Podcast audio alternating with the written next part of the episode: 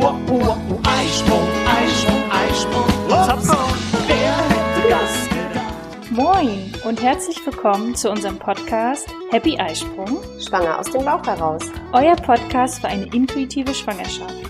Ich bin Sunny, schwanger mit dem zweiten Kind und habe unendlich viele Fragen. Und ich bin Andrea, Mutter von vier Kindern und Hebamme und habe alle Antworten für euch parat. Schön, dass du dabei bist. Wir wünschen dir viel Freude mit unserem Podcast.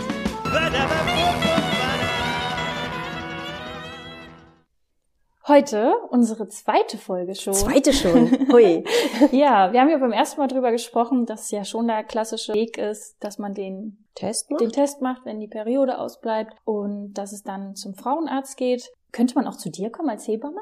Das ist total selten.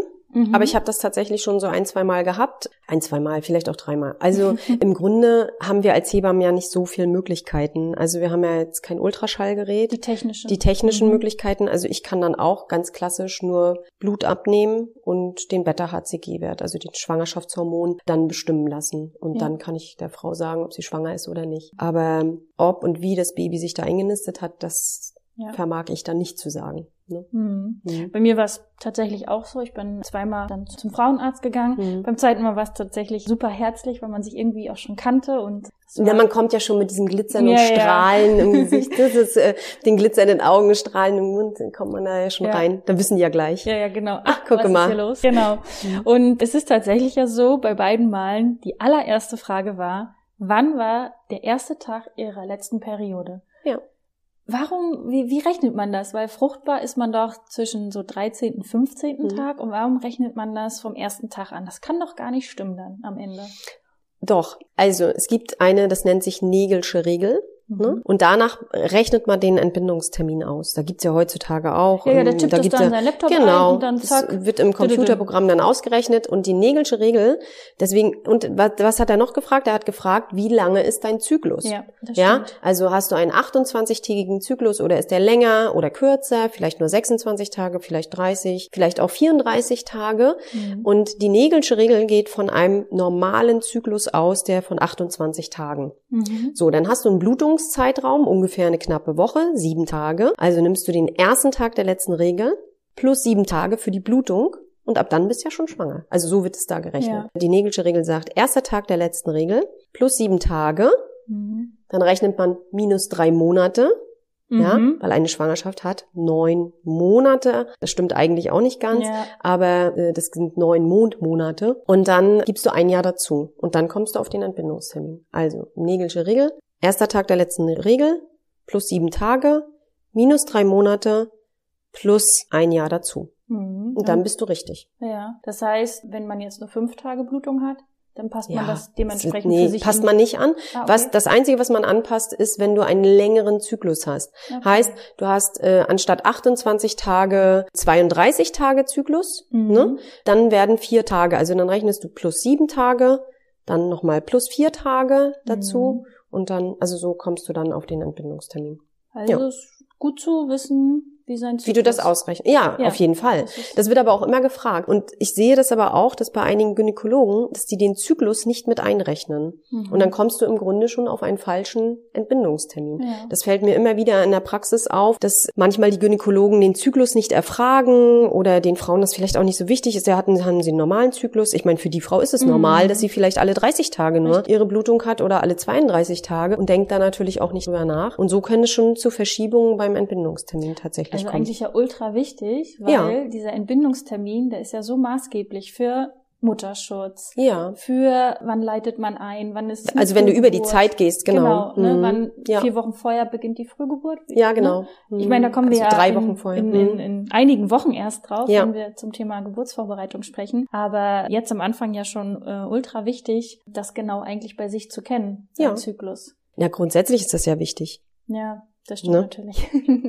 Also finde ich. Also, aber ich bin auch Hebamme. ja. Hab das meinen Kindern auch eingebläut, wie wichtig Mhm. ihr Zyklus ist. Ne? ja. Ja, aber das ist schon. Aber nichtsdestotrotz, manchmal haben ja auch die Frauen keinen Überblick darüber oder es war eine stressige Zeit und sie wissen nicht, ob die Perioden jetzt immer regelmäßig waren. Mhm. Dann könnte man zu Hilfe auch nochmal den Ultraschall nehmen. Ne? Hm.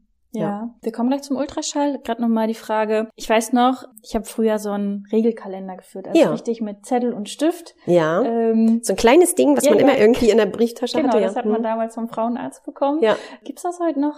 Oder welche App ersetzt Doch, doch. das? Also es gibt tatsächlich, ich habe das letztens gerade, hatte ich eine Patientin hier, die dann ihren Regelkalender rausholte Mhm. und nochmal nachgeguckt hat. Ja. Habe ich auch gedacht, wie süß. Die hat Mhm. noch so einen Regelkalender. Ich bin in einem Alter, ich brauche das nicht mehr so, weil es für mich nicht mehr relevant ist. Aber also die Jugend, ich sehe das bei meinen Kindern, die haben eher Apps dafür. Ne? Mhm. Also es gibt so Apps, Ja. die du, oder ich glaube die iPhones, die können das auch schon, Mhm. äh, da kannst du das auch schon. Die rechnen Ähm, bestimmt die rechnen das aus, auch. Die zeigen dir sogar an. Bist. So, sie bekommen jetzt äh, demnächst ihre Periode oder sie haben eine geringe Wahrscheinlichkeit, schwanger zu werden oder sie haben eine hohe Mhm. Wahrscheinlichkeit. Also die, die überwachen schon so ein bisschen diesen Zyklus. Ne? Ja. Mhm. ja, genau. Was halten wir davon? Was hältst du davon? Ich denke, es ist besser, seinen Körper einfach zu beobachten. Ja. Ne? So, wann spüre ich ein Ziehen? Äh, könnte ich da einen Eisprung haben? Oder die Konsistenz des Zervixschleims zum Beispiel, ne? Mhm. Oder Temperaturmessung. Also sowas, dass man seinen Körper so ein bisschen besser im Blick behält. Ja, Die Apps äh, sind so, weiß ich nicht, also du verlierst halt das Körpergefühl, ne? Genau, und dein Körper spricht ja eigentlich mit dir, ne? Total. Also jetzt nicht Mhm. nur in der Schwangerschaft jetzt. Na, auch, weißt du, um den Eisprung herum, dass die Brüste so ein bisschen mehr spannen Mhm. oder so. Oder was weiß ich, kurz vor der Periode, dieses Frieren und Frösteln, Mhm. ne? Also, äh, oder schon zickig, launisch sein. Genau. Ne? Die Männer kennen meistens den Zyklus der Frauen besser, weil sie die ganzen Begleiterscheinungen Ja. äh, äh, besser deuten können, ne? Stimmt. Also mein Freund sagt das ganz oft, ne? So, Mhm. ach, die ist schon wieder so kalt, du kriegst bestimmt bald deine Tage. Und ich denke mir, echt? Ach, uns Ja. Frauen ist immer Ja, kalt. ja. genau. Mhm. Ja, gut, du hast es schon angesprochen, der Ultraschall. Man, wenn man beim ersten Mal beim Frauenarzt dann ist, wird Urin abgenommen, Ja. es wird äh, Blut abgenommen Genau. und dann gibt es den ersten Ultraschall. Allerdings wird der in der Regel ja vaginal noch gemacht beim Genau. ersten Mal, oder? Ja. Warum, warum ist das vaginal? Also die Gebärmutter, also wenn du dir dein Becken vorstellst, da sind ja in deinem Becken, da ist die Gebärmutter, die sitzt halt sehr tief im Becken Mhm. und ist im Becken auch aufgehängt mit so einem Bandapparat. Mhm. Und die Gebärmutter musst du dir vorstellen, die ist außerhalb einer Schwangerschaft ungefähr so groß wie ein Tischtennisball. Ah ja. Mhm. So, und die steigt natürlich erst mit den Schwangerschaftswochen aus dem Becken heraus. Das heißt, du kannst vom Bauch her so tief ins Becken noch nicht Mhm. ultraschallen und deswegen wird das vaginal gemacht. Mhm. Und äh, gibt's dann irgendwann, macht, wie lange macht man das? Oder ist das, Das unterschiedlich? Ist sehr unterschiedlich, je nachdem, wie groß die Gebärmutter schon steht, ne? Mhm. Aber ungefähr ja, bis zur 14. Woche, würde ich sagen. Und dann wird aber nur Ja. noch auf dem Bauch gemacht? Und dann nachher wird über die Bauchdecken Und Ultraschall dann gar gemacht. nicht mehr vaginal? Nö. Oder gibt es welche, die Also es gibt es gibt manchmal noch äh, Gründe, warum du im Verlaufe der Schwangerschaft nochmal vaginal Ultraschall machen musst. Aber da geht's dann hauptsächlich darum, das ist jetzt wieder ein ganz anderes Thema, aber da geht's dann hauptsächlich darum, den Muttermund auszumessen. Ach so. Also das Mhm. macht man dann häufig bei Frauen, die so Frühgeburtsbestrebungen haben, Okay. ne? wo man die Gebärmutterhalslänge auch ausmisst dann. Mhm. Mhm. Ja. Und dann nochmal zu dem, äh, zu der Terminfrage.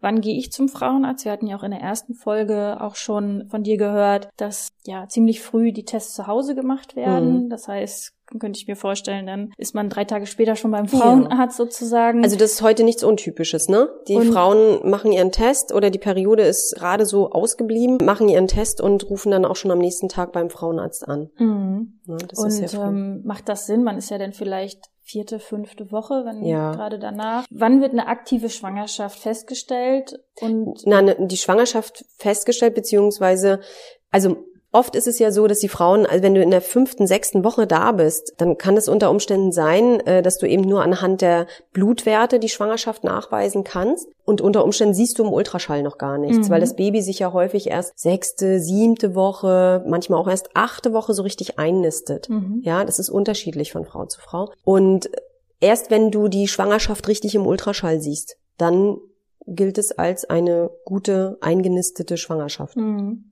Ja. Und dann kriegst du auch erst den Mutterpass, was ja, Ja. quasi das offizielle Dokument ist. Man Genau. soll es ja auch äh, immer bei sich das musst du tragen. immer bei dir haben. Genau, ja. und auch immer Mhm. mit zu jedem Termin nehmen. Ja, Was da alles genau drin steht, äh, was da wie was bedeutet, das erklärt uns Andrea dann in der nächsten Folge.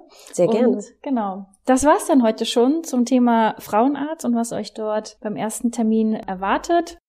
Wir freuen uns, dass du auch heute wieder zugehört hast. Wir hoffen, du konntest auch in dieser Folge interessante Impulse für dich mitnehmen. Gib uns gerne Feedback oder schick uns weitere Fragen an frage at happy-eisprung.de oder schau in unsere Facebook-Gruppe Schwangerschaft natürlich gesund, glücklich wir. Bis zur nächsten Folge, wenn es wieder heißt Happy Eisprung.